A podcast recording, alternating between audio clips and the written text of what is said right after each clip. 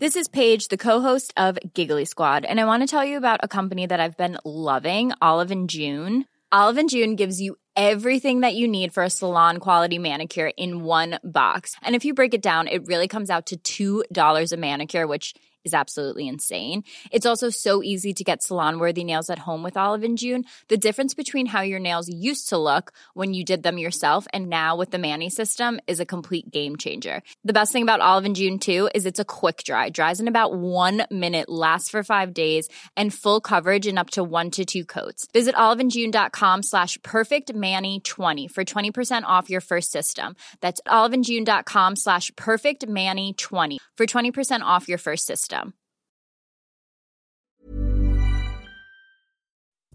On arrivait à 7-8 mois de grossesse et c'est là que euh, on commence à faire des cours de préparation à l'accouchement et j'étais là. Ah oui, il va falloir défusionner. J'avais l'impression dans ma tête que c'était tout récent, que je venais juste de m'habituer au fait que tout se passait bien, que j'étais enceinte, je kiffais être enceinte en plus. Et euh, du coup, je me disais, euh, ah non, mais at- attendez là, mon fœtus, il faut que je m'en sépare. Vraiment, c'était, je- j'entendais euh, les sages-femmes qui me parlaient de, de l'accouchement, de couper le cordon, euh, de l'après. de la contraception à venir, de ce qu'il fallait penser, des soins au bébé. Et moi j'étais là, mais vous me parlez de tout ça, mais moi vous me parlez une langue étrangère en fait. Moi je suis encore en train de, de couver et j'avais besoin d'être dans le moment présent et pas déjà dans la projection de l'après. Exécuté par qui? Fabrice Florent. Bonjour, bonsoir, bon après-midi à toi et bienvenue dans ce nouvel épisode d'Histoire de Daronne, le podcast où un mardi sur deux, à partir de 6h du matin, je donne la parole à une mère pour lui faire causer de son expérience de la maternité sous tous les angles. Je suis Fabrice Florent, dans la vie je produis des podcasts d'interviews et de discussions et je crée des contenus. Si tu aimes cet épisode, va donc écouter la bande-annonce pour en découvrir plus sur moi et mes autres contenus. N'oublie pas de t'abonner sur ton appli de podcast préféré, de mettre un cool commentaire et 5 étoiles au podcast sur Apple Podcast par exemple et également sur Spotify et de partager cet épisode autour de toi s'il t'a plu. C'est le meilleur moyen de m'aider si tu aimes mon travail. Tu peux aussi retrouver plus de liens pour rejoindre ma communauté sur Discord, me suivre sur les différentes plateformes et réseaux sociaux ou me contacter dans les notes de cet épisode. Voilà, il suffit d'aller voir les notes. Un grand merci d'avance et bonne écoute. Marjorie, merci beaucoup d'être d'être avec nous, d'être avec moi. Bah, merci à toi. Euh, Marjorie, tu es super parce que euh, tu as trouvé euh, le titre de ton de ton épisode de podcast dans ton sujet.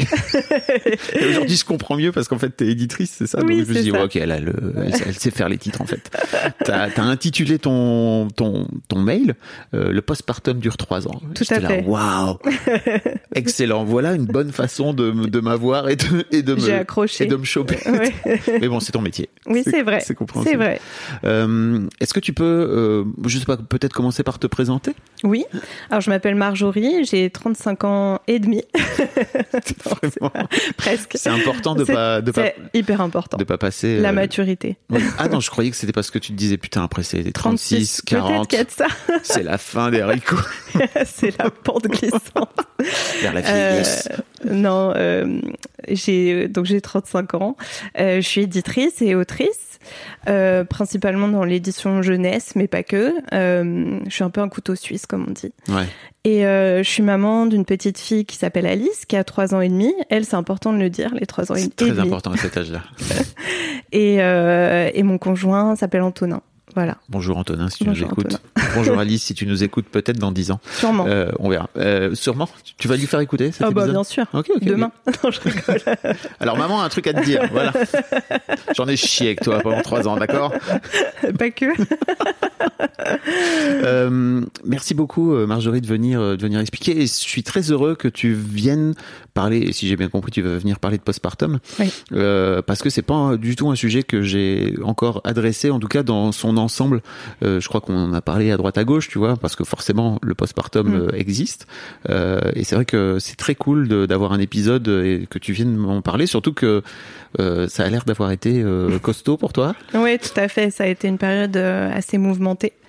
Euh, mais je pense qu'en fait, euh, tout est lié, c'est-à-dire que le postpartum est lié euh, aussi à la grossesse et à comment, quel état, dans quel état d'esprit j'étais euh, avant, comment j'envisageais la maternité ou comment je ne l'envisageais pas, c'est-à-dire que j'avais pas, j'avais beaucoup de mal à me projeter. et donc, ouais, on va parler de tout ça. Mm mais on peut peut-être commencer par le début. C'est comment comment t'as envie, d'où vient l'envie d'avoir d'avoir des enfants, quoi. Oui. Alors en fait, euh, j'ai toujours été, euh, comme je te disais, euh, une une petite fille déjà même très maternelle. Ça paraît bizarre de dire ça, mais j'ai un petit frère qui a que 4 ans de moins que moi, mais dont je me suis beaucoup occupée.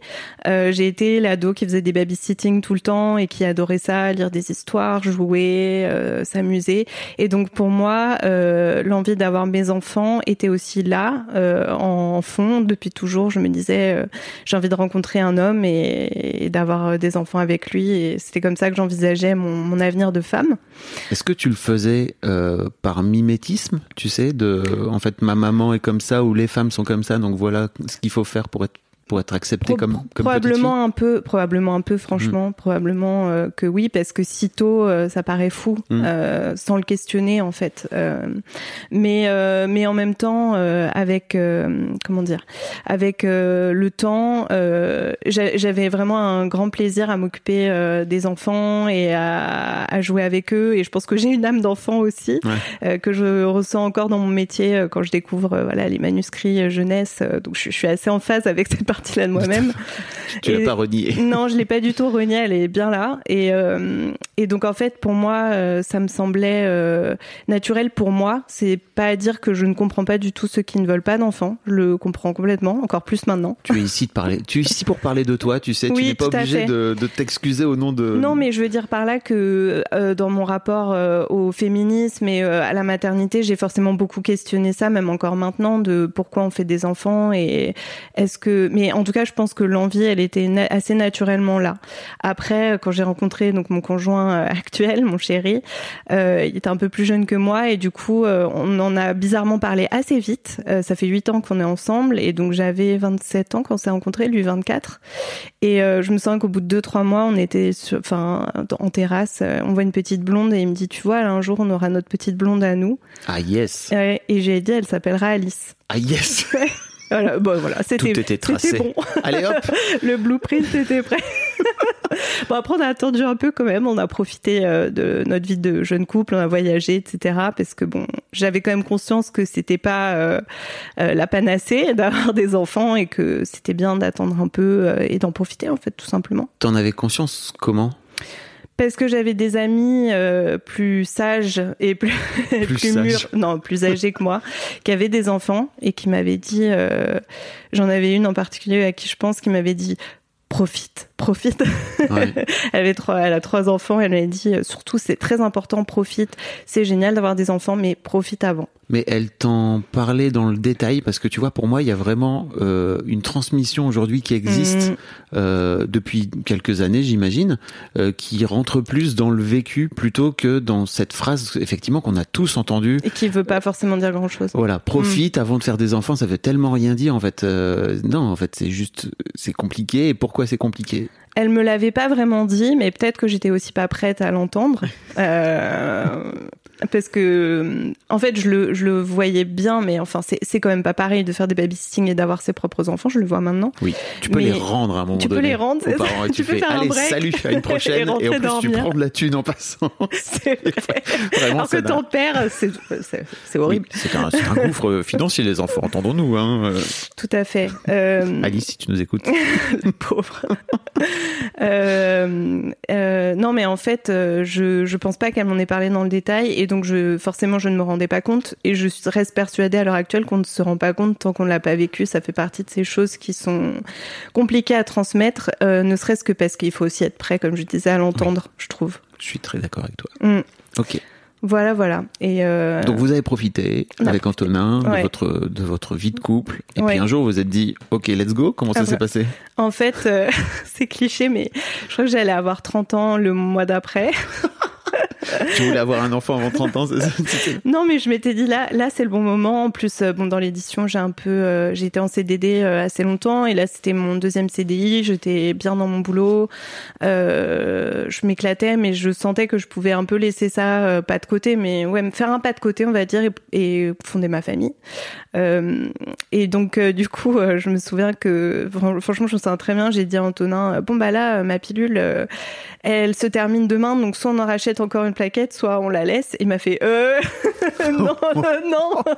Alors évidemment, on en avait parlé avant, mais c'était le futur euh, indéfini. Et là, ça devenait très réel. Et bon, je casse le suspense. On a repris euh, un mois, je crois, et après, il m'a dit bon, ok, euh, là c'est bon, tu peux l'acheter. Donc j'ai dit bye bye. On a passé des bonnes années ensemble, chère plaquette. et, euh, et voilà, il y a ce truc très concret du coup d'arrêter sa contraception. Euh, quand on a choisi de faire un enfant et que c'est pas une surprise et tout. Et du coup, bah après euh, vient les essais et là je vais pas être euh, trop longue sur le sujet, mais ça a pas mis très longtemps. On a mis six mois avant que je tombe enceinte, sauf que j'ai fait une fausse couche euh, vers 10 ou 11 semaines de grossesse, donc quand même assez avancé. Et ça a été euh, un peu traumatisant parce que j'avais aucun signe de fausse couche. En fait, je l'ai su à une échographie, euh, ah, voilà. Et donc tous les deux, on l'a super mal vécu forcément. Ça a été très dur, que ce soit psychologiquement parce que bah, c'est un deuil. il faut faire le deuil d'un timing, d'une vie presque. On se dit, bah là, j'aurais dû accoucher à telle date. Bah non. J'étais déjà dans mon truc de je vais faire mon congé mat à telle période, donc il faut que je finisse mes projets. Non, Je suis très prévoyante comme ça. Oui, c'est ça, c'est que tu avais planifié beaucoup, beaucoup, beaucoup de choses. Ouais. Dès que le test est devenu positif, en fait, on s'est projeté. Et euh, du coup, euh, bon, on a beau savoir que ça arrive, et pour le coup, mon gynéco était super pour ça. Il m'a beaucoup entouré, il m'a bien expliqué que c'est pas de ma faute, tout ça, que c'est statistique presque. Hein, euh, ça arrive, je crois, il m'avait dit une grossesse sur quatre, un truc comme mm. ça. Euh, bah, ça n'en reste pas moins un coup de poing, quoi. Donc, euh, passer cette période un peu difficile, on se dit, bah, quand même, euh, ça, ça, nous montre bien qu'on qu'on veut un enfant, et donc on a continué à essayer une fois que moi j'allais mieux physiquement. Donc, euh, quelques mois après, euh, je me dis, bon, tiens, c'est marrant, je, je, sens que je me sens pas comme d'habitude, mais j'ai pas voulu faire de test tout de suite. J'ai attendu assez longtemps. Je crois que j'étais enceinte d'un mois et demi quand j'ai fait le test, ce qui est rare. En général on le sait quand même plus tôt. C'était à cause de, de, la fausse couche, tu ouais. avais, peur de... Ouais, en fait, je me disais, bah, j'attends parce que... Bah, j'attends. Chaque jour qu'il disait, je me disais, je vais avoir mes règles, je vais avoir mes règles. Bah non, je les ai pas. Bon, on verra le week-end prochain. Et je me disais, plus je, je ne sais pas ce qui se passe, mieux je suis pour le moment parce que... C'est le chat de Schrödinger. Exactement, c'est exactement ça. Si le chat est mort ou pas, quoi. Exactement. Euh, donc voilà. Et pourquoi j'explique ça? Parce que ça a forcément beaucoup retenti sur la suite, sur comment j'ai vécu la grossesse et, la naissance d'Alice. Tu veux dire le fait de, d'avoir vécu cette fausse couche. La fausse couche, ça a teinté. Ok, d'accord. Oui, forcément. Ouais. Bah oui, j'imagine. Parce que, hum, en fait, c'est marrant. L'échographie où j'ai su, euh, bon, j'ai su que j'étais enceinte. J'ai passé en fait le mois d'août parce que euh, bah, c'était le mois d'août et que voilà. Et en septembre, j'étais faire une écho et je sais pas, j'étais persuadée que j'aurais une mauvaise nouvelle. Et en fait, non, il y avait un bébé et tout allait bien. Ah ouais, donc tu avais planifié c'est-à-dire que plutôt que de planifier la, la, vie et la naissance, etc., tu avais planifié la mauvaise nouvelle, quoi. Oui, ah oui, oui, complètement. Je tremblais, je me sens sur la table oh d'écho. On était tous les deux, euh, on s'était planifié la soirée au cas où euh, il se passait, euh, enfin au cas où on aurait une mauvaise nouvelle, que ça que ça avait pas tenu. Et en fait, quand j'ai vu le bébé sur l'écran d'écho et le battement de cœur, j'étais choquée. J'étais là. Pourtant, j'avais eu des nausées tout l'été. Enfin, je veux dire, il y avait quand même des signes qui montraient que ça avait l'air de plutôt aller bien, mais bon, c'est jamais. Waouh, ok. Donc voilà. Et, euh, et donc du coup, j'étais, j'étais ah, ah bah, ah bah d'accord. Bah qu'est-ce qu'on fait maintenant? Il y a un bébé. Non, on était, en vrai, on était super heureux. Ouais.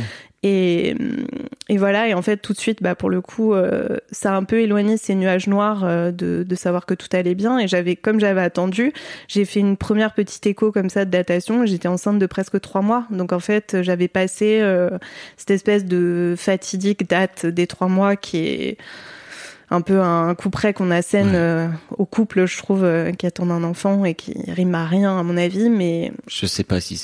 Bah, en fait, ça devrait juste être, ça doit juste être un choix. Si statistiquement, je crois quand même qu'après passer trois mois, euh, les, les voyants passent plutôt au vert. Mm. Après, il peut toujours se passer quelque chose. Dès qu'il y a de la vie, il y a un risque. C'est un peu le. C'est le principe, de, le la principe de la vie. non, mais c'est ce que je dis. Mais mais j'étais quand même très soulagée. Et du coup on a vécu cette grossesse en plus beaucoup à deux parce que à ce moment-là Antonin était en euh, venait de faire une rupture conventionnelle et allait faire une reconversion pro. Donc en fait il était avec moi à tous les rendez-vous.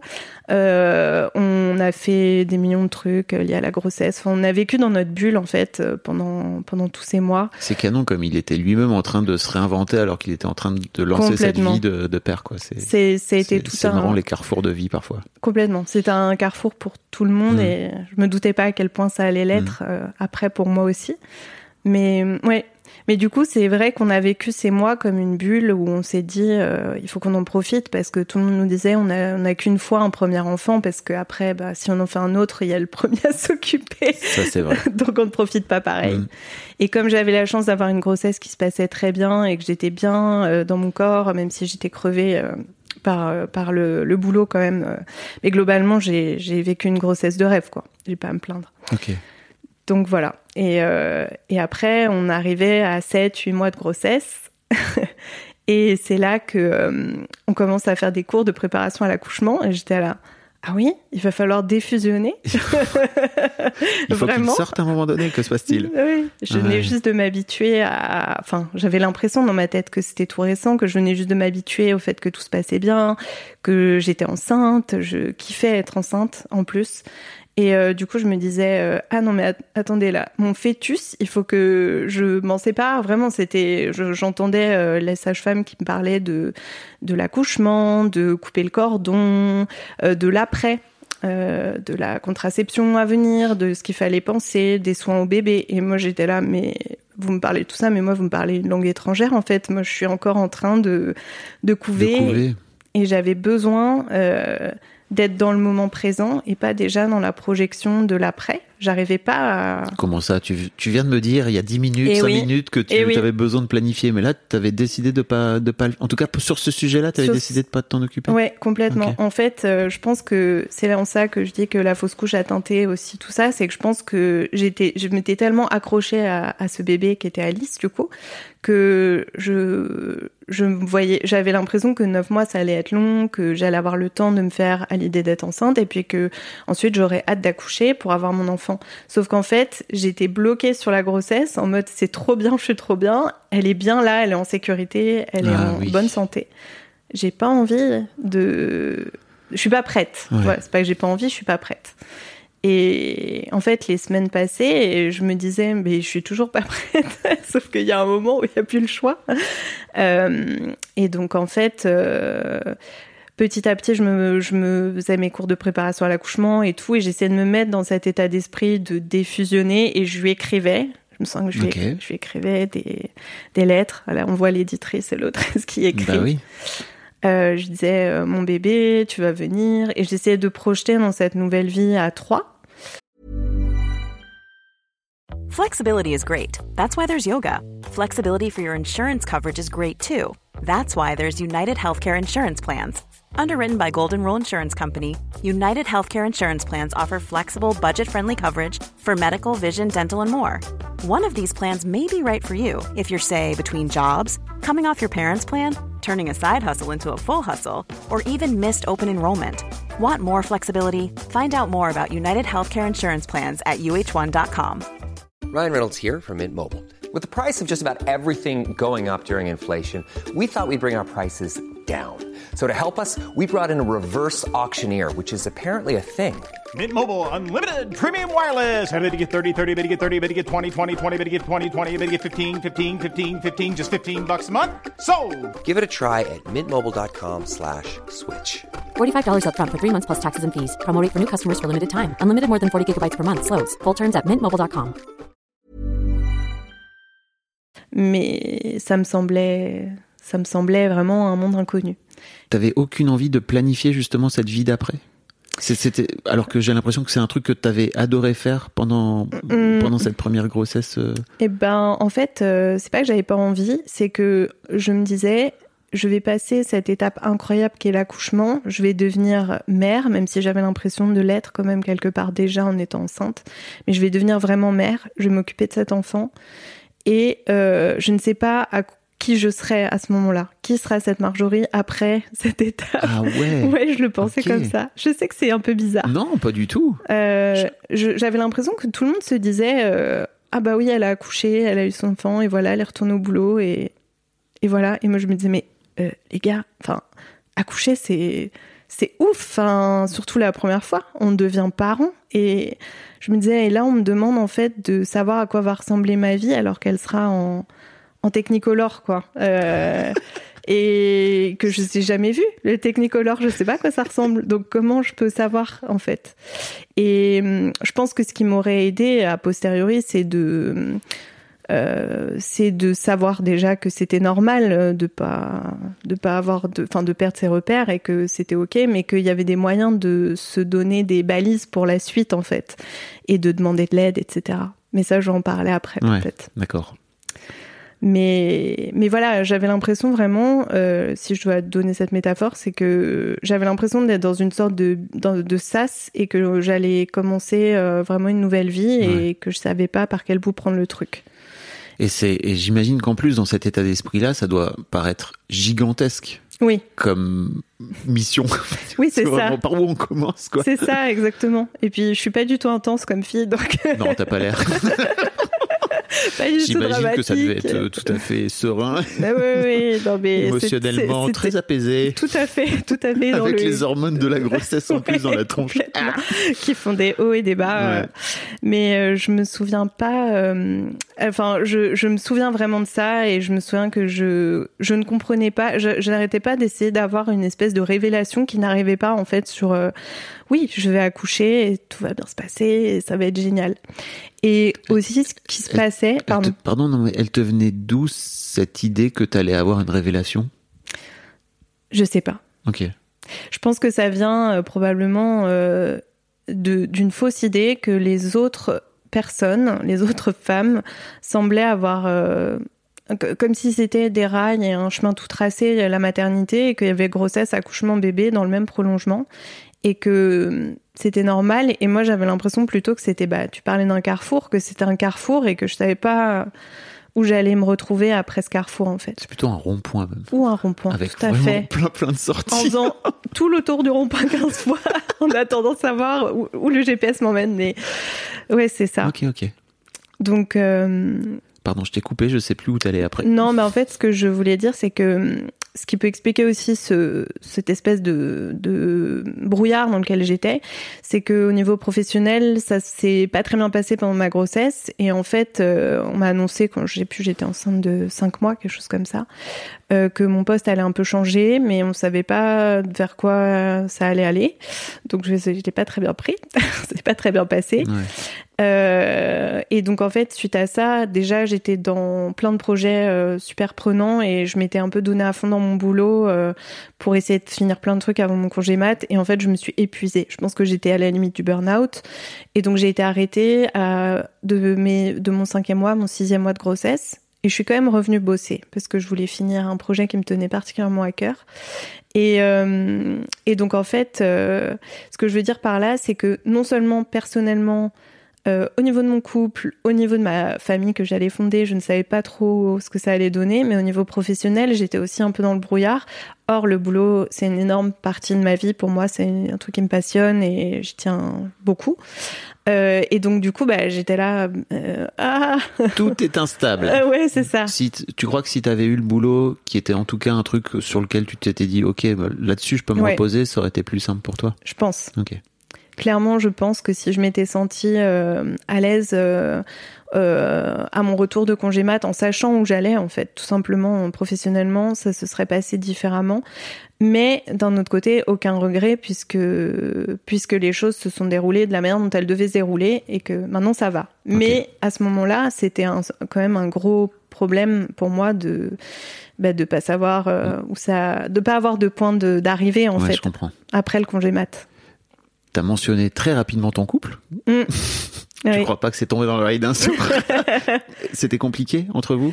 Non, pas du tout. Ok. Ouais, euh, pas du tout. C'est juste que je me disais, on va devenir parents et en fait, j'anticipais déjà le fait que ça allait être euh, pas compliqué forcément, mais que ça allait forcément nous, nous transformer d'une manière ou d'une autre. En tout cas, épaissir la relation, lui donner une autre couche. Euh, et forcément, euh, franchement, j'avais pas peur parce que comme on a vécu cette grossesse à deux, il était ultra impliqué.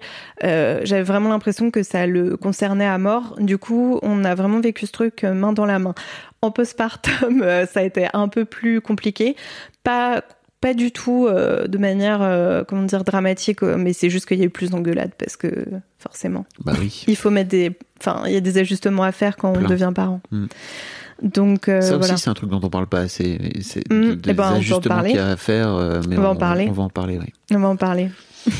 Des points sur les i. Les points sur les i. Mais c'est tellement dur et sur- surtout pour moi, l'un des trucs que j'essaie de faire avec Histoire de Daron, maintenant avec Histoire de Daron, c'est vraiment, en fait, les premières, les premiers jours et les premières semaines sont tellement Ouais. Euh, importantes et il faut faire très attention à comment les dynamiques se mettent en place d'entrée, quoi. Complètement. Et si t'as la sensation que tu te dis bon, là ça me paraît bizarre, mais c'est pas grave, on verra plus tard. Non. franchement, Non. c'est le moment, il faut y aller. Ouais, C'est trop trop dur et c'est c'est vraiment très compliqué à faire, euh, carrément. surtout que t'as la fatigue. Bref. Oui, tout à fait. Comment se passe cet accouchement alors? Peut-être Oui. cette fin de grossesse, je ne sais pas. La fin de grossesse se passe bien. Euh, J'en ai, finalement un peu marre d'être enceinte à ce moment-là parce que bon, euh, c'est voilà. Et je devais accoucher le 26 mars et bah le 26 rien, le 27 euh, fausse alerte. Et on me dit, vous allez être déclenché demain s'il se passe rien. Et là, la petite était estimée à 3,7 kg. Donc, autant dire que j'avais vraiment hâte. Voilà. Ouais, euh, j'y croyais pas, j'étais dans le déni jusqu'au bout, mais en fait ils avaient raison. Elle était, c'était un beau bébé. Mais euh, mais du coup à la fin euh, j'étais j'étais un peu fatiguée, excitée. euh, pour le coup j'avais hâte parce qu'en fait un peu comme je sais pas avant un long voyage où on se dit J'en ai marre d'attendre, en fait, je veux y être. Ça me fait peur, mais je veux y être. Et euh, c'est exactement ça. Et en fait, finalement, euh, ils n'ont pas eu besoin de me déclencher. J'ai perdu les os euh, la nuit avant le déclenchement chez moi, dans mon sommeil. Euh, ouais, je me suis réveillée avec l'impression qu'on me, balançait un- une tasse de thé euh, sur moi. C'était trop bizarre. Et j'étais ah bah ça, ah bah c'est cool comme dans les donc films. ça, rêve humide. ouais, c'est vrai. Mais c'est pas le genre dont on pourrait imaginer. Euh, non, c'était, enfin, du coup, c'était cool parce que pas de doute, il fallait y aller, quoi. Et euh, ce que je savais pas, c'est que je savais hein, que c'était pas comme dans les films où ah, on perd les os et on pousse trois fois et hop, euh, en criant et en pleurant et hop, il y a un beau bébé dans nos bras qui en fait a trois mois et demi. Ouais. non, c'est pas ça. J'ai j'ai perdu les os, je crois le, le 27 à 5 heures du matin et j'ai accouché le 28 à 16 heures par césarienne finalement parce que euh, elle descendait pas dans mon bassin. On ne saura jamais pourquoi. Ok. Attends, je tilte Ouais. sur un truc, mais est-ce que tu as vu le film Énorme avec euh, Marina Foïs et Jonathan Cohen? Non. qui est une comédie pendant tout le long où effectivement euh, c'est une comédie sur la grossesse, etc. Et en fait, euh, je parle de ça parce que c'était ouf. J'ai vu ce j'ai vu ce film et en fait, je me suis dit mais c'est comme ça me paraît quand même extrêmement vrai comme accouchement si tu veux. Ouais. Euh, Waouh, ça m'a rappelé des, des, Des des souvenirs. etc. Et en fait, j'ai compris, enfin j'ai lu après coup que le film était filmé en contre-champ, donc euh, c'était un vrai accouchement qui- que, que la réalisatrice a, a pris Non. le parti de filmer en vrai et qu'en fait de l'autre côté t'avais Marina Foïs qui était elle en train de jouer l'accouchement mais que de l'autre côté c'était un vrai bébé qui était vraiment en train d'accoucher Ah oui, d'accord. c'est la, fin est mi documentaire mi mi fiction Incroyable. donc voilà j'en parle parce que franchement Ah ouais. comme tu dis c'est vraiment une je trouve une géniale façon de montrer à quel point bah, l'accouchement c'est pas fastoche et qu'en fait effectivement il suffit pas de pousser trois fois et, de, et que ça sorte c'est vraiment ultra ultra euh, véridique quoi j'étais ah, mais c'est c'est Waouh. pas possible c'est trop c'est il y a un truc qui marche vrai. pas c'est trop vrai Ouais, c'est trop vrai. On n'a pas l'habitude de Voilà. représenter l'accouchement euh, de manière Exactement. euh, réaliste. Mm. Euh, je pense que c'est un petit peu plus le cas maintenant et encore, mais bah là tu vois pour le coup je me suis Ouais, dit waouh bien ouais. donc Non. voilà c'est pour ça que j'y pense mais c'est vrai mais que trop bien. je, je me permets de le mentionner Trop bien. Et, euh, Oui, voilà. Bon, en tout cas, euh, j'ai poussé et voilà. Et finalement, ils m'ont dit bon bah madame, euh, là, ça commence à faire long. Euh, on veut pas vous mettre en danger, on veut pas mettre le bébé en danger. Et tout allait bien pour elle comme pour moi, donc on va partir tranquille en césarienne.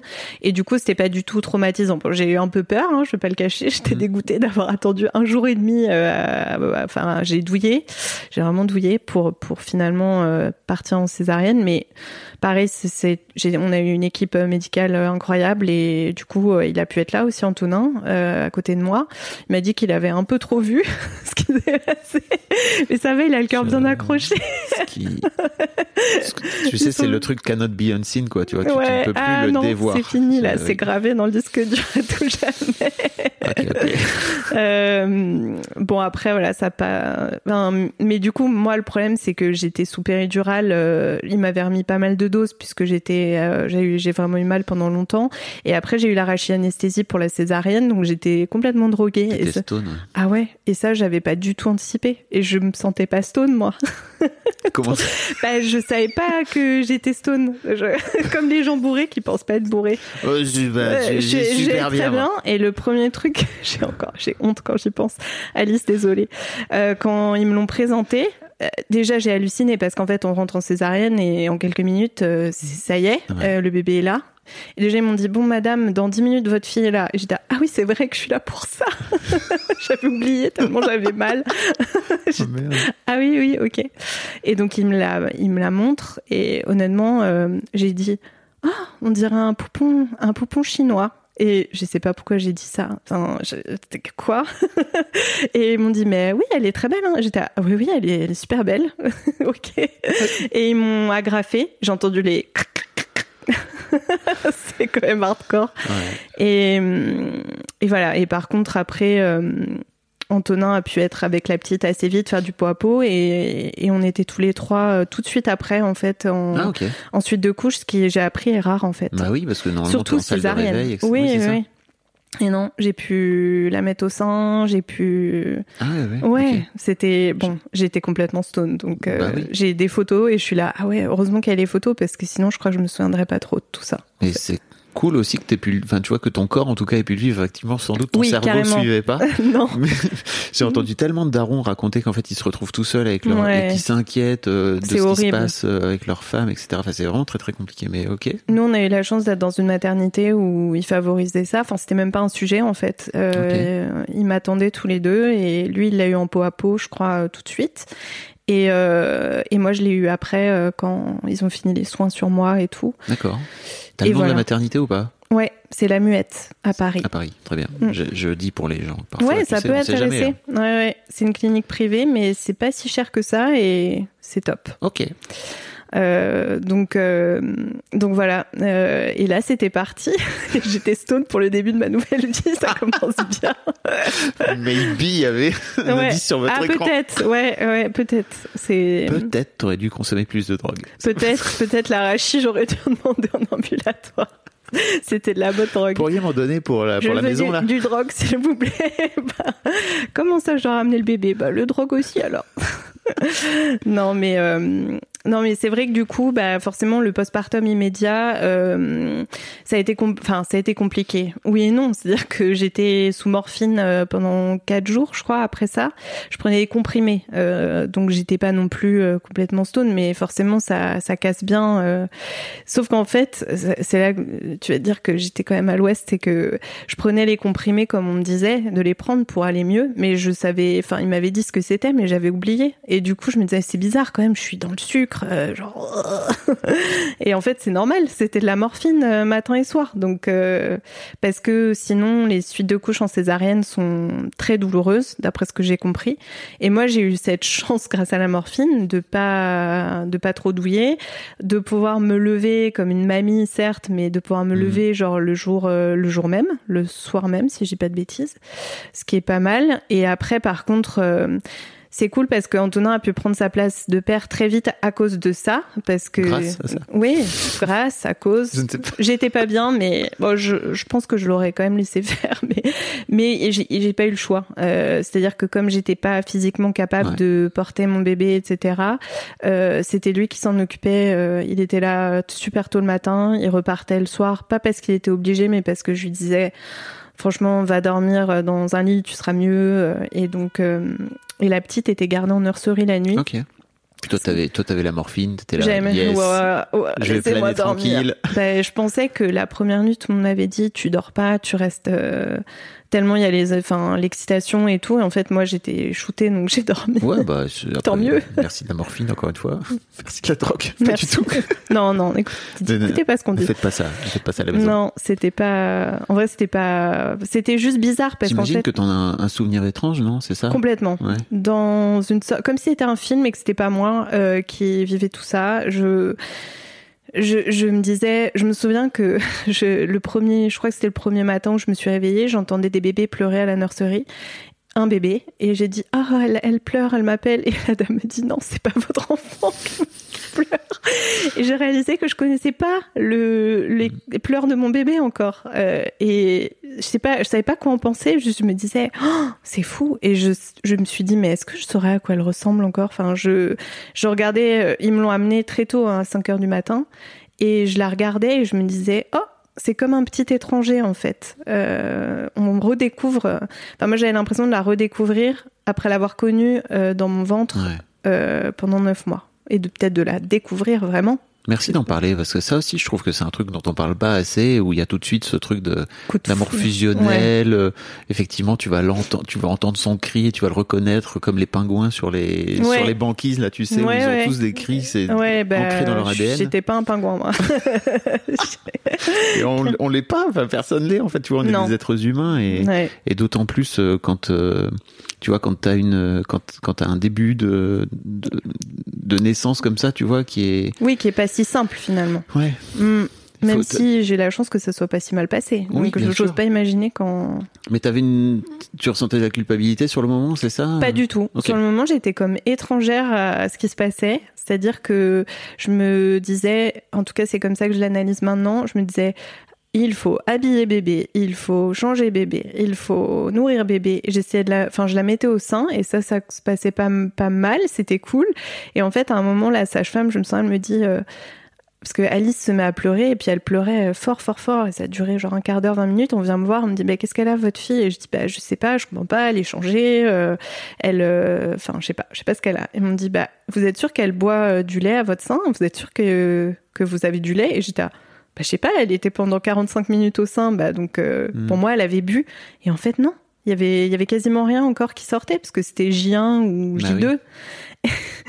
Et en fait, j'étais à, Oh j'avais pas réalisé que mon bébé avait juste faim. Et je pense que j'ai quand même ressenti de la culpabilité que j'ai enfouie très profondément parce que déjà j'avais pas le temps d'y penser Ouais. et que hum, j'étais fatiguée. Euh, mais oui, après coup, ça a forcément joué. Enfin, parce que sur le moment, donc je faisais tout ça, j'écoutais ce qu'on me disait. Euh, Il y avait des sages-femmes plus ou moins bienveillantes euh, suivant les gardes. Euh, j'ai eu droit quand même à un sermon euh, parce que j'étais vraiment euh, cassée en deux la nuit. Je Enfin, pour euh, pour dire, je pouvais pas euh, porter ma fille encore. euh, J'étais encore trop faible. La cicatrice était toute fraîche.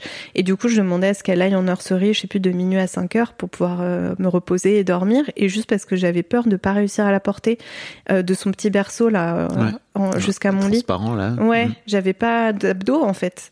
Et, euh, et en fait, j'en ai une, je sais plus, c'était à J3 ou J4 qui m'a dit euh, Mais enfin, madame, il va falloir apprendre à vous occuper de votre enfant. Un moment, euh, c'est pas, c'est pas à nous de le faire. Et je sais pas d'où m'est venue cette force, alors que j'étais en train, je me suis mise à chialer, hein, clairement.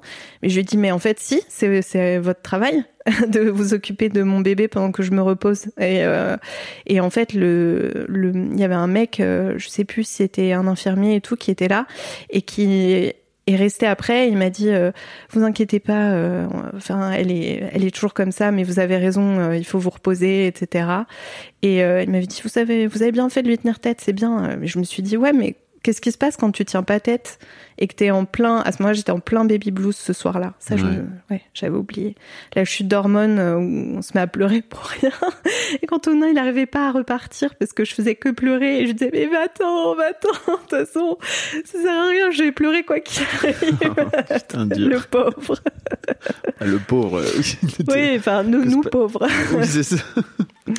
Mais donc, euh, c'était très bien que je garde pas ma fille ce soir-là. Et, et j'avais pas, je pense, j'aurais pas dû avoir de culpabilité de la part de Mhm. quelqu'un du personnel soignant. C'était un peu violent quand même, ça. Euh, je me le suis pas formulé sur le moment, mais après Ouais, c'est cool euh, que tu te c'est cool que tu, tu lui aies tenu tête. Hein, euh. Ouais, bah, en fait, euh, je me voyais juste pas euh, le faire. Je, je savais que si je prenais la petite, j'allais passer une nuit horrible. J'allais pleurer, elle allait pleurer, tout le monde allait pleurer. Et bon, j'ai réussi à y tenir tête, ce qui est un peu fou parce que je suis plutôt du genre à écouter ce qu'on me dit et à baisser la tête et à dire oui, oui. Ouais, je- mais je crois que les réseaux sociaux ont un peu servi à ça Ouais, aussi. Tu vois, à dire, bah, en fait, c'est toi le- la patiente, euh, c'est toi le patient. Bah, en fait, euh, tu peux aussi t'affirmer euh, Ouais, complètement. face au face au personnel médical et Oui, et pas, subir. voilà, mais dire ce que t'as ce que t'attends d'eux, quoi. Exactement. cool. Ouais. Très bien. À un moment donné, vous rentrez chez vous? À un moment donné, on rentre chez nous. Euh, je, je, je me suis occupée donc de ma fille la nuit. je rigole. un moment. J'adore.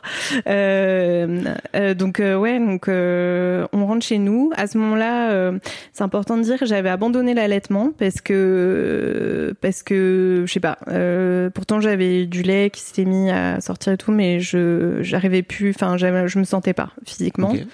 Et donc on rentre chez nous et là euh, je me dis euh, ok euh, bah euh, que, que se passe-t-il maintenant Euh, Enfin La vie est désormais en Technicolor, c'est ça? Ouais, exactement, Mm. et tout le temps, H24. et par là, j'entends qu'on dormait pas beaucoup. Et pourtant, euh, si je dis pas de bêtises, parce que je trouve qu'on oublie beaucoup, beaucoup de choses euh, au fur et à mesure, parce On que ça change très vite. vite. Ouais. Ouais. avec les bébés, tout change très vite. On oublie, euh, on n'oublie pas qu'on a manqué de sommeil et tout, mais je trouve qu'on oublie certains détails, certaines choses qui nous semblent très importantes sur le moment. Mais euh, Alice, c'était un bébé plutôt cool dans le sens où elle grossissait bien, euh, elle était en pleine forme, euh, elle se réveillait pas trop trop la nuit, quand même toutes les 3-4 heures, mais c'est pas horrible. Euh, et euh, à ce moment-là, j'étais trop contente d'avoir des visites parce que pour moi, je me, je me suis vue en tant que mère dans les yeux de mes proches quand ils sont venus nous rendre visite. Là, je me suis dit, ça y est, ils me voient mère, donc je suis mère. C'est bizarre de penser ça peut-être, mais Non, non, je crois pas. je crois que j'avais besoin de ce regard un peu euh, extérieur pour valider euh, euh, c'est, parce que c'est quand même un chamboulement aussi dans toute la famille euh, vis-à-vis de ses parents, etc.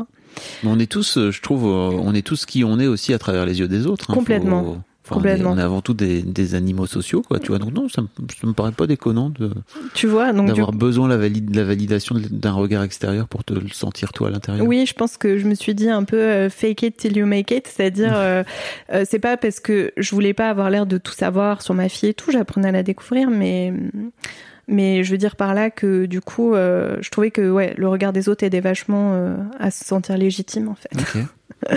Euh, et pourtant, euh, je me suis sentie, enfin c'est horrible de dire légitime parce qu'on est on est légitime à être les parents de ses enfants. Enfin, je veux dire, il y a même pas, c'est pas une question à se poser, je trouve, à partir du moment où on prend soin d'eux.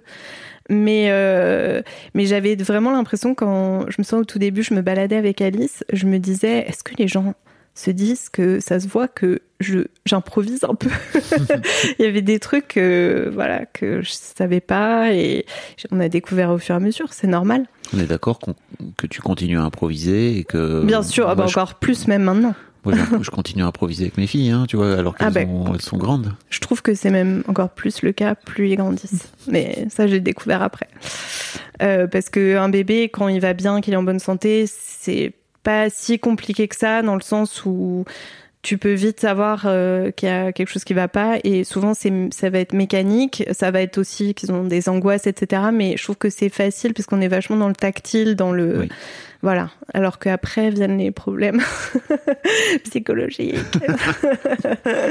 les, les émotions, tout ça, tout ça. Et ils ont déjà des émotions, c'est pas ce que je veux dire, mais je trouve que c'est plus facile de les apaiser. En tout cas, moi, c'est comme ça que je l'ai ressenti. Oui, de je passer pas par généraliser. un câlin, etc. ouais, exactement. Euh, je trouvais que c'est pas que c'est moins fatigant parce que ça l'est. Euh, on n'est plus. En fait, ce que j'ai trouvé le plus dur au début, c'est qu'on n'est plus à son rythme. On n'est jamais seul, on n'est plus à son rythme, on peut plus manger quand on a, faim, on peut pas se doucher quand on voudrait se doucher, euh, on peut pas planifier beaucoup de choses parce que surtout au début il n'y a pas vraiment de rythme. Le bébé il, a faim, il mange.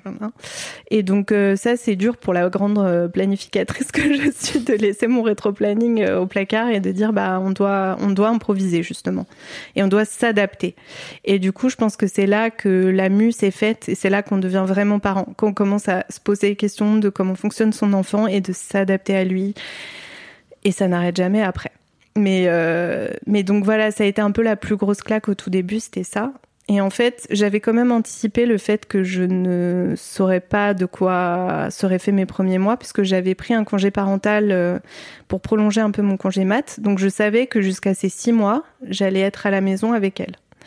Et ça faisait partie du truc euh, où, quand j'étais à 7 ou 8 mois de grossesse, je sais plus, euh, on commençait à parler nounou, crèche, etc., euh, voire même avant, parce qu'à Paris, il fallait s'inscrire à la crèche mmh. dès que, limite, dès que.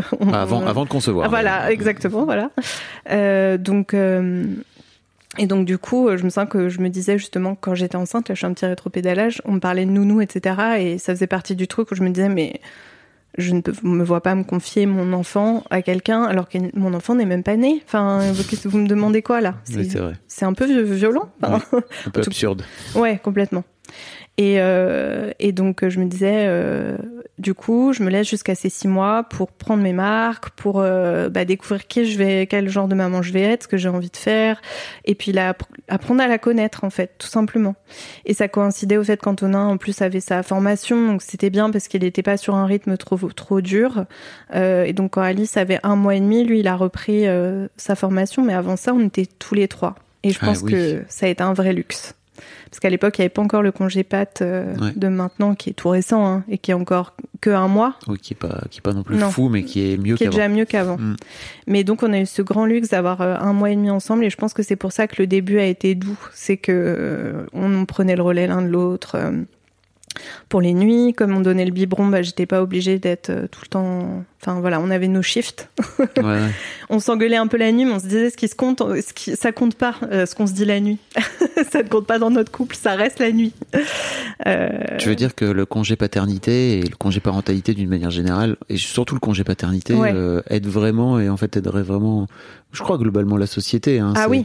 Je vous, je, vous mettrai un lien si ça vous intéresse. Je vous invite à l'écouter. Euh, j'ai fait un épisode avec euh, Tristan Champion qui, qui a, on a fait un bouquin d'ailleurs et qui raconte euh, son congé paternité en Nord, Suède, Norvège. Norvège. Oh là là, je sais plus. Désolé Tristan si t'écoutes.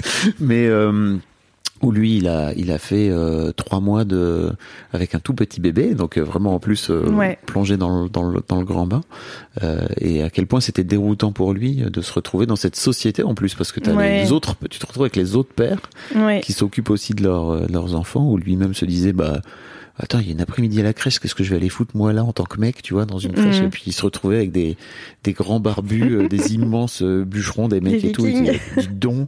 Ah ouais, moi, c'est viril alors de faire ça, très bien. Bon, bref. C'est génial. je non, mais... un lien dans les notes si ça vous intéresse. Il est génial cet épisode. Mais je, je, je pense vraiment que nous, en tout cas en tant que famille, ça nous a, ça nous a vraiment soudés et ça a permis à tout le monde de prendre sa place.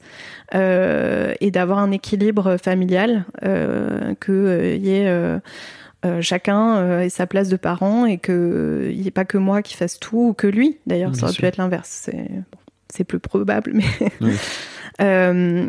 Et donc du coup, euh, en fait, après c'est un mois et demi de, de bulle. Euh, bah, en fait, je me suis retrouvée, je me sens très bien le premier jour de sa formation à, à me dire euh, oh, bon maintenant il faut que je sois. Enfin en gros, je me disais il faut que je sois tout le temps dispo pour Alice et que je pouvais. Enfin limite, je me disais je vais pas me doucher si s'il est pas là parce que j'ai peur qu'elle pleure ou je sais pas quoi. Enfin quand j'y repense maintenant, je me faisais une montagne parce que j'avais peur que je sais pas de pas l'entendre ou alors que en vrai, enfin on était dans un appart de 40 mètres carrés, je, pense que je l'aurais entendu. Mais, euh, mais voilà, il y avait un peu, j'ai eu un peu l'impression d'avoir une sorte de pression qui me tombait sur les épaules de, euh, bon bah là, la journée, c'est moi. Et c'est que moi. Et première erreur, je pense, mais que j'ai dû faire pour, euh, pour apprendre que c'était une erreur, c'est que euh, en fait, il faut un village pour élever un enfant et que j'étais pas obligée de prendre tout ce poids sur moi. Alors la société est telle que maintenant c'est très compliqué de faire autrement parce que bah, déjà le conjoint ou la conjointe doit retourner bosser, que bah, si grands-parents, beaux-parents il y a, ils sont peut-être encore en train de bosser ou ils sont juste pas là. Euh, les amis bossent. Euh, ben, donc on se retrouve, euh, je me suis retrouvée à ce moment-là assez seule. Euh, ceci dit, c'était encore à peu près, euh, c'était l'été, donc euh, j'allais beaucoup me balader euh, au bois de Vincennes, si ça parle à des gens, parce qu'il y a beaucoup de mamans et de papas esselés avec leurs enfants dans les parcs du bois de Vincennes. Et je me baladais deux heures le matin, deux heures l'après-midi avec la petite en poussette, et, euh, et j'essayais de la caler sur un rythme, etc. Et en fait, euh, au début, c'était génial parce que j'ai pris mon rythme, elle aussi, et on passait des super moments. Sauf qu'en fait, les mois se sont mis à passer et je me voyais toujours pas reprendre le boulot en septembre, n'ayant pas trop de nouvelles de mon entreprise, ne sachant pas où j'allais. Et l'idée de passer en freelance commençait à faire son chemin à ce moment-là, parce que j'avais beaucoup le temps de réfléchir euh, pendant les siestes euh, et les balades. Et du coup, euh, j'étais en pleine ébullition, tout en étant forcée un peu à résidence, parce que avec Alice, euh, comme elle, elle a, elle a fait ses nuits très très tard. Elle a fait ses nuits à 15 mois, on dormait pas la nuit, et donc j'essaie de la caler sur un rythme la journée pour qu'elle dorme mieux. Spoiler, ça a pas marché. enfin, un peu, mais euh, ça a pas fait des miracles. Mais donc du coup, ce que je veux dire par là, c'est que en même temps, à ce moment-là, ce qui s'est avéré être euh, mon, mon début de, de maternité et de parentalité a coïncidé aussi avec euh, un gros moment dans ma vie professionnelle où je me suis dit, bah, je vais peut-être faire le pas de me mettre à mon compte. Et, et quelques mois plus tard, j'ai prolongé mon congé parental et en fait, euh, peut-être deux mois après la prolongation, ça faisait Alice avait huit mois, je suis partie de ma boîte et je me suis lancée en free. Ouais, Waouh. la folle. Non, alors franchement, c'est pas moi qui vais te, qui vais te juger de. Non, mais je me juge a posteriori. C'est vrai? Non, mais je me dis que c'est dingue parce que je dormais pas. Enfin, vraiment, je ne dormais pas parce qu'elle se réveillait deux, trois heures la nuit. J'étais quand même dans une période de ma vie où j'étais quand même assez seule, il faut le dire. J'avais quelques amis que je voyais de temps en temps, mais mes relations de boulot, je les voyais plus trop. Euh, Tu demandais de l'aide? Bah, j'en ai, j'en demandé à des moments où je craquais vraiment beaucoup, sauf que j'en avais pas forcément. Euh, le sein de quelqu'un qui m'a dit, euh, bah, tu l'as voulu, tu l'as eu. Hein, euh. Mm. Ouais. Quelqu'un qui n'a pas, je vais pas dire. De la part d'un ami ou d'une amie, n'est-ce Ouais, pas de quelqu'un de proche. Et en fait, euh, je pense que c'était juste une incompréhension euh, totale de ce que c'est que d'avoir un enfant et de ce que c'est que le postpartum, justement. Mm. Euh, et de la fatigue extrême par, lesquelles, enfin, par laquelle on peut passer, même quand son enfant dort, parce que c'est un rouleau compresseur de fatigue, en fait, qui nous tombe sûr. dessus. C'est, on peut, on peut passer un message, hein, si vous avez euh, une amie euh, qui a, qui est, qui est, qui est en plein postpartum, euh, surtout n'hésitez pas, vous pouvez aller lui proposer euh, Ouais, de façon euh, un peu désintéressée et spontanée de, de l'aide. de l'aide de une heure, de Ouais. garder le petit, la petite. Meilleur cool, cadeau, de pour- naissance. voilà. Moi, je dis, meilleur cadeau de naissance, c'est apporter des plats euh, Ouais, congelés, la bouffe, ouais, la bouffe, euh, proposer de faire le ménage euh, ou de payer quelqu'un, enfin peu importe, euh, proposer de, de passer, mais pas de passer prendre le café laisser les jeunes parents tout préparer, euh, parce que souvent on se rend pas compte, je trouve, quand on n'est pas dans la situation, mais quand on arrive pour une visite et que les parents sont crevés. Euh, et ben en fait ça leur ajoute euh, quelque part un truc. Euh, ils sont contents de voir les proches, etc. Mais souvent ça rajoute un stress et souvent le bébé derrière il va aussi euh, prendre sur lui pendant toute la visite. Et moi je me sens d'Alice qui, qui hurlait euh, par, après certaines visites pendant une heure, deux heures parce qu'en fait euh, euh, ça faisait du bruit parce que Mm. elle avait pas pu euh, être posée dans le calme. Euh, et donc je trouve que ouais un des meilleurs cadeaux de naissance qu'on peut faire c'est pas forcément euh, euh, des fringues ou un truc comme ça, c'est vraiment d'être présent ou De même juste une oreille, une oreille attentive en fait. Si Mm. on peut pas être là, euh, être, ne pas juger euh, la, On sent la vraiment. Ne personne. pas juger, Ne d'accord pas juger les choix de vie des autres. On sent le vécu. C'est pas parce qu'on a voulu un enfant que c'est pas dur. Je dis toujours, c'est, enfin, regarde, quand tu postules à un job par exemple et que le, c'est le job de tes rêves et t'y vas, et en fait au bout d'un moment, bah il y a des difficultés. Et C'est pas le ce que t'imaginais, il y a des trucs difficiles comme dans la vie en fait, et ben on va pas dire bah, tu l'as voulu, tu l'as eu. Ouais. Et je trouve ça vachement dur en fait. On demande aux parents, il y a une injonction à être un peu parfait tout le temps et à être tout le temps, euh, comment dire, euh, à courber les chines, à dire oui c'est vrai, euh, j'ai voulu mes enfants, donc en gros tout ce qui va avec, euh, bah, c'est ok, je dois l'accepter.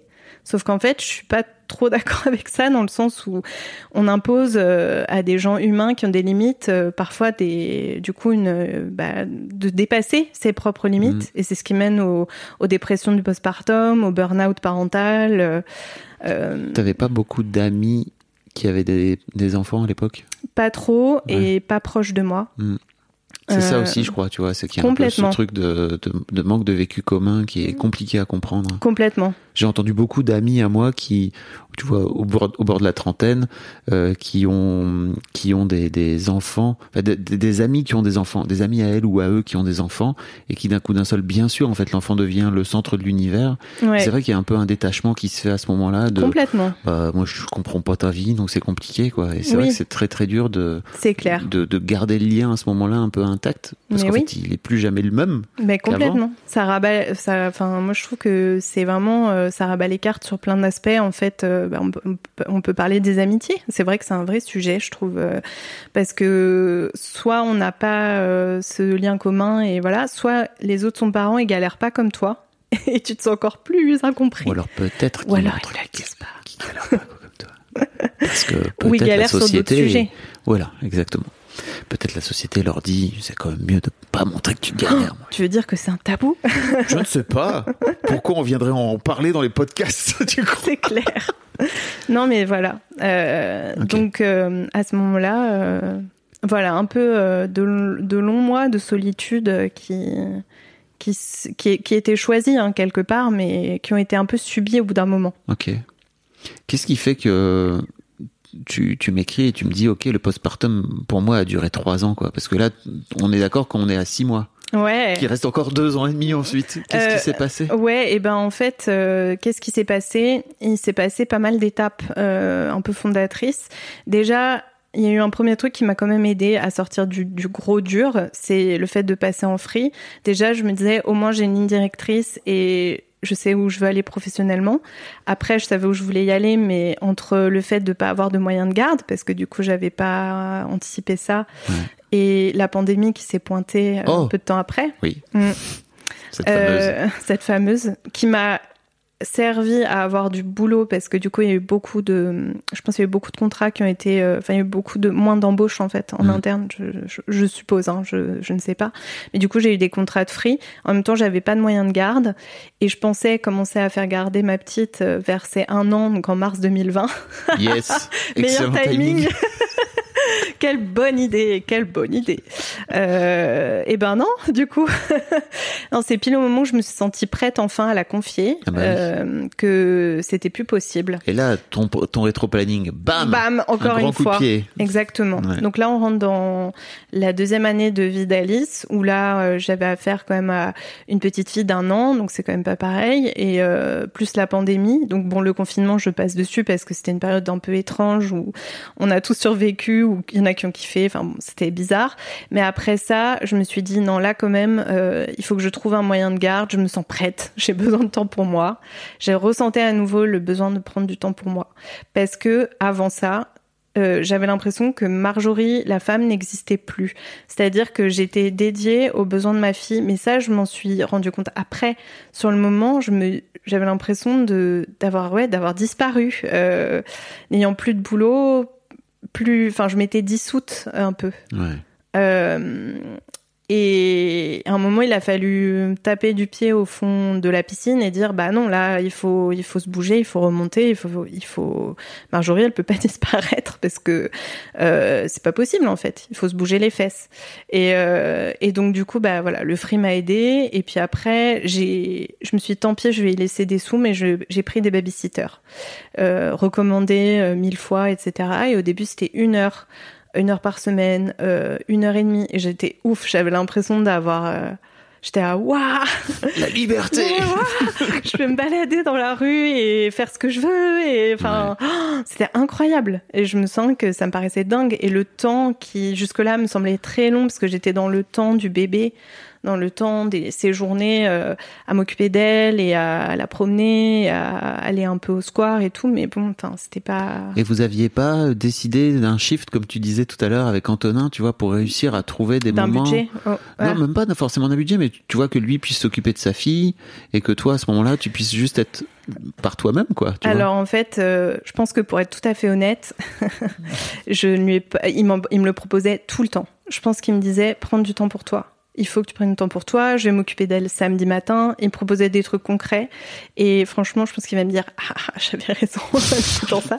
Je te l'avais bien dit. ouais, mais il avait raison, mais j'arrivais pas à lâcher prise. Mm. Et je pense que ça vient d'une certaine culpabilité qui est liée à la naissance d'Alice, où j'étais tellement stone et tellement à l'ouest que j'ai mis quelques jours à me rendre compte de du fait que j'étais sa maman, qu'elle était là, que et du coup je pense que j'ai un peu voulu rattraper ce temps perdu en, en surinvestissant euh, tous les moments que j'avais avec elle et notre vie et que du coup en devenant une hyper mère presque. Ah là là, l'hyper mère. Ouais. On en a parlé hein, avec, euh, oui, je sais. Caroline, si je me J'ai pas voulu écouter. Pour le moment, j'écouterai après parce que j'avais trop peur que ça me parle trop.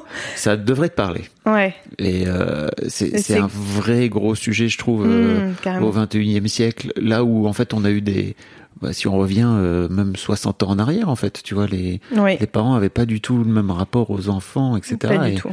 Alors certes, avec plein d'aspects négatifs, mais je crois qu'on est en train de on est dans une balance un peu excessive et qu'il faut revenir peut-être à un truc sociétalement. Euh, oui, où on n'oublie pas, pas euh, qui on est, quoi. Voilà, hmm. qui on est, et on n'oublie pas la mère dans le, enfin dans le schéma parental, parce que je, pense que je, la bah, femme. la femme et la même, enfin oui, la femme, mais mais aussi, enfin en tant que mère, euh, je veux dire, enfin c'est peut-être un peu obscur ce que je vais dire, mais en fait le Alice, elle fait pas la différence entre les deux. Et je veux dire que moi, je suis sa maman et la façon dont je me présente à elle et dont je vis ma vie va forcément avoir un effet sur elle.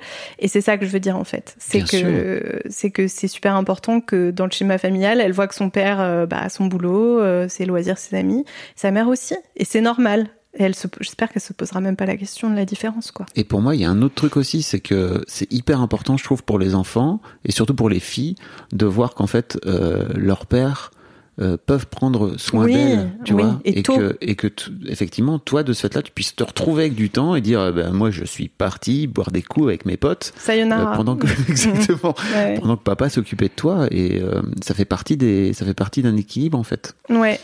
D'accord, donc euh, beaucoup de culpabilité. Je pense. À cause entre guillemets de ces. A posteriori en fait. De ces de ces deux mm. premiers, deux trois premiers jours dans lesquels t'étais pas bien quoi. Mais en fait, c'est des journées, bah on en parlait, hyper importantes au final. Bien sûr. Mais moi évidemment sur le moment, à l'époque, je l'avais pas conscientisé. Euh, je l'avais. Euh... Non, mais je, je l'ai vu bien après, où je me suis dit, bah, pourquoi je me suis mise dans cette situation-là? Parce qu'il y avait finalement plein de possibilités. Effectivement, j'aurais pu prendre des babysitters plus tôt, j'aurais pu demander peut-être un peu plus d'aide. Sauf que je trouve aussi que quand on est dans le dur comme ça, c'est pas évident de, de lever la tête et de prendre du recul sur sa propre situation. On se rend pas forcément compte à quel point on est au bout, à quel point on a besoin de temps, à quel point on s'est perdu. C'est seulement quand on est vraiment, qu'on a passé la limite que ça devient, que ça, qu'on s'en rend compte en fait. Un peu trop tard. Pas forcément, parce que j'ai réussi à redresser la barre, mais. Non, c'est jamais trop tard. Il fallait que je passe par là, je pense, pour me prouver peut-être à moi-même que j'étais une bonne mère. je crois que c'était ton chemin. Voilà, exactement. Et voilà. Et là, on est à. Alice avait un an et demi, deux ans. On commence à dormir. c'est vachement important. Hein. C'est vachement important. Euh, et hum, en fait, euh, c'est là que c'est là qu'on obtient une place en crèche euh, à mi-temps et que je peux enfin, à ce moment-là, quand Alice avait presque deux ans, euh, reprendre le boulot de manière sereine parce que avant ça, je la gardais et donc je bossais quand je pouvais bosser, c'est-à-dire euh, ses siestes quand elle en faisait, parce qu'à un moment elle a décidé de faire la grève, euh, le soir. Euh, et ça m'a permis clairement d'être une meilleure maman parce que j'étais beaucoup plus cool, je pétais beaucoup moins des câbles parce qu'il y a eu des moments où on n'en parle peut-être pas parce que ça fait pas partie du portrait de la mère parfaite, mais il y a des moments où je pétais les plombs parce que quand t'as ton enfant qui veut pas dormir ou qui te rappelle 15 fois dans la nuit ou juste, euh, enfin, je sais pas, juste qui pleure pour une raison que t'arrives pas à comprendre, et ben, ta patience, quand elle est grignotée, quand il reste plus qu'un mini bout de patience euh, tous les jours, c'est super dur. Et t'es pas le meilleur parent que tu peux être à ce moment-là. Tu fais ce que tu peux. J'imagine que ça enclenche en plus la culpabilité. Exactement. Bon ça nourrit le monstre. Ouais, ouais, carrément. Donc, euh, ouais, ouais, complètement. Donc, euh, donc en fait, euh, la place en crèche, euh, j'avais un peu peur, forcément, comme je pense tous les parents, euh, de confier ton enfant à un étranger. En fait, une fois que j'ai vu que ça se passait super bien, que euh, les personnes étaient de confiance et que ma fille s'éclatait, j'étais, ça a tout changé pour moi.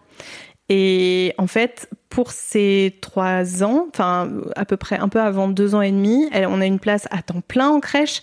Et alors là, j'étais, c'était mon équilibre parfait. C'est-à-dire que je pouvais bosser, j'allais la chercher pas trop tard, vers 17 heures.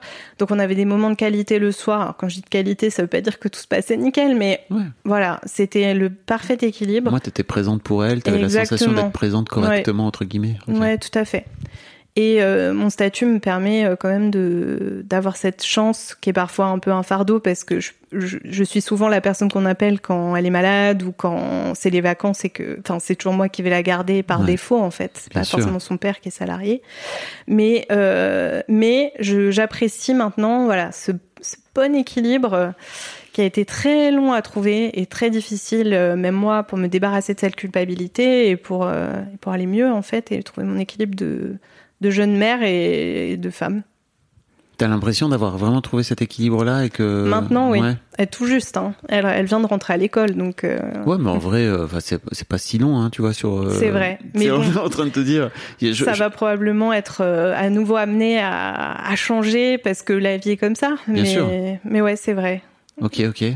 Bah, bravo. Ouais, merci. Non, mais ça, ça a l'air d'avoir été un sacré, Ouais. un sacré chemin et et en fait, c'est vrai que je, je me rends compte à quel point c'est dur de, de lâcher prise euh, et tu vois de, de, de faire appel, de, de, de demander, de demander. Je crois aussi que je, je crois aussi que c'est pour ça que j'ai fait l'histoire de Daron au final, c'est que je me suis rendu compte euh, que il y avait beaucoup de, femmes, de mères qui aussi s'enfermaient dans ce rôle-là et que j'aime bien leur parler, en fait leur dire bah faut aller demander de l'aide quoi. Même Oui. si c'est pas simple. hein. Non, c'est pas simple parce que déjà ça demande d'aller au-delà de sa enfin, de sa fierté et de d'avouer qu'on en a besoin, ce qui est pas évident. Euh, c'est vrai, c'est pas Mais évident. oui, t'as raison. Surtout sur ce sujet parce que hum, aux mères on demande, enfin je trouve, hein, je, je, je, je trouve que quand un père s'occupe de ses enfants en bas âge notamment, c'est genre Le mec reçoit Voilà. tellement de, de, Oui, de ouais. médailles. Là, oui, il y a- Voilà. il y, a plein de darons d'ailleurs qui Oui, oui, oui. font le fameux dad blessing là, qui Exactement. disent euh, moi désormais je suis un père génial, vous allez voir. J'ai changé les couches. Je sais, je sais changer des couches. Alors que les mères, c'est ok, bon, c'est juste C'est normal, ouais. C'est ton si tu- métier. et limite, si tu le fais pas, euh, bah c'est moyen, Bah tu oui. vois. quoi. T'es une mauvaise mère, dites donc. Bah ouais, Mm. attends, tu veux rebosser euh, deux mois après avoir donné naissance, t'es- c'est moyen, hein, tu veux pas profiter de ton enfant? T'as pris un congé parental, tu pourquoi tu retournes pas bosser? Attends, enfin, on reçoit des messages contradictoires et des injonctions en permanence.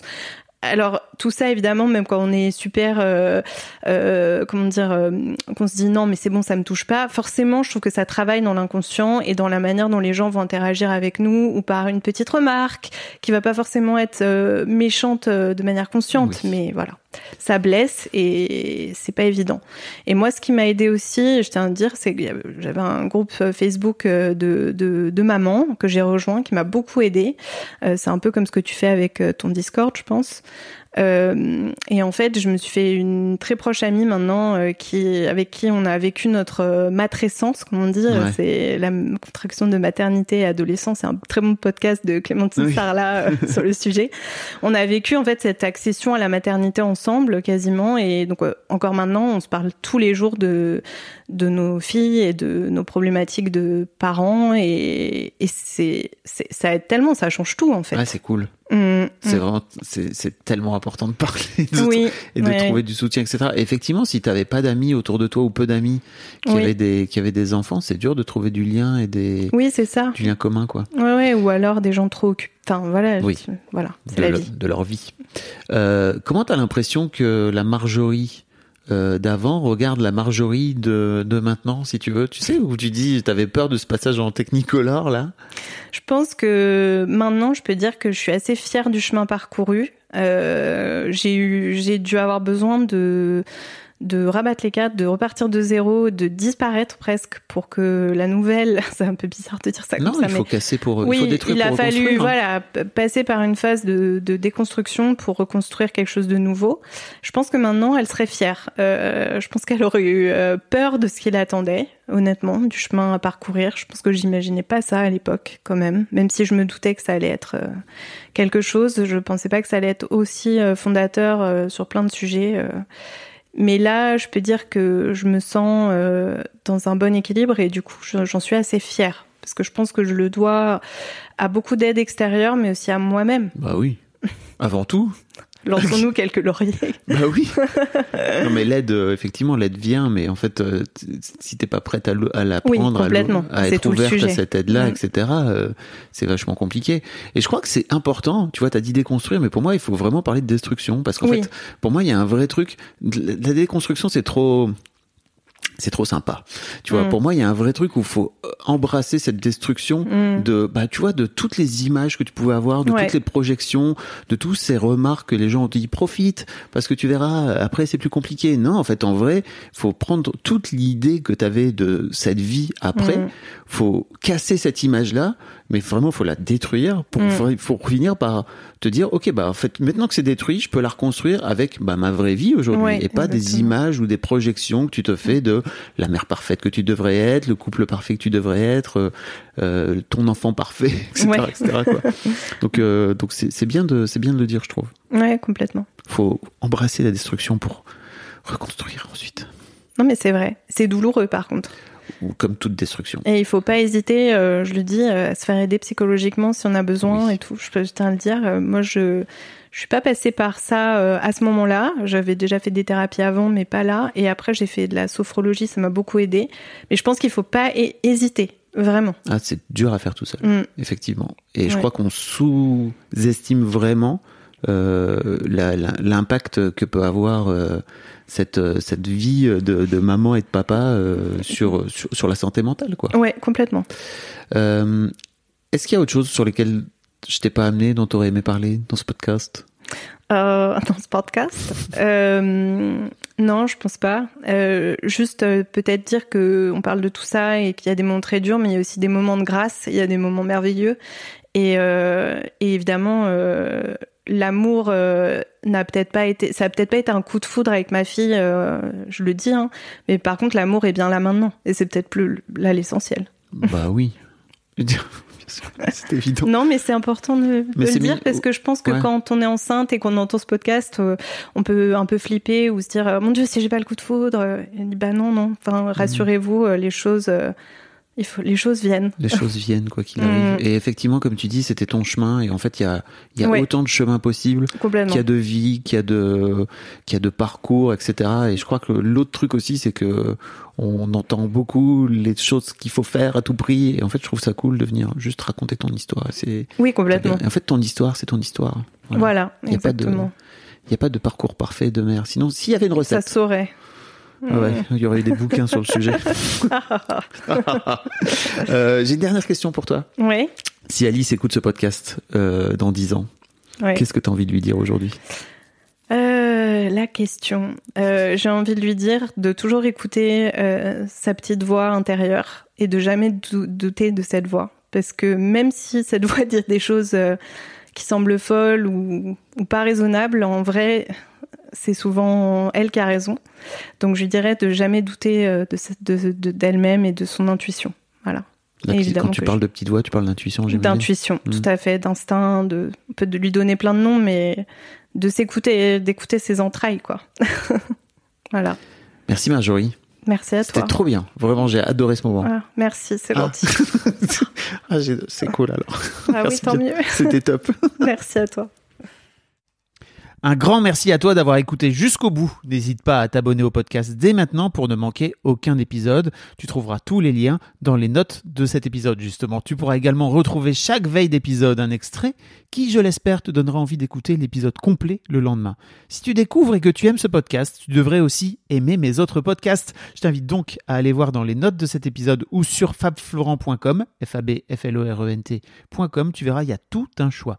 Je te mets aussi dans les liens comment t'abonner à ma newsletter où je t'envoie régulièrement des nouvelles, comment te connecter à mon Discord, comment me contacter ou encore mes différents réseaux sociaux, etc. etc. Voilà, tu l'as quoi.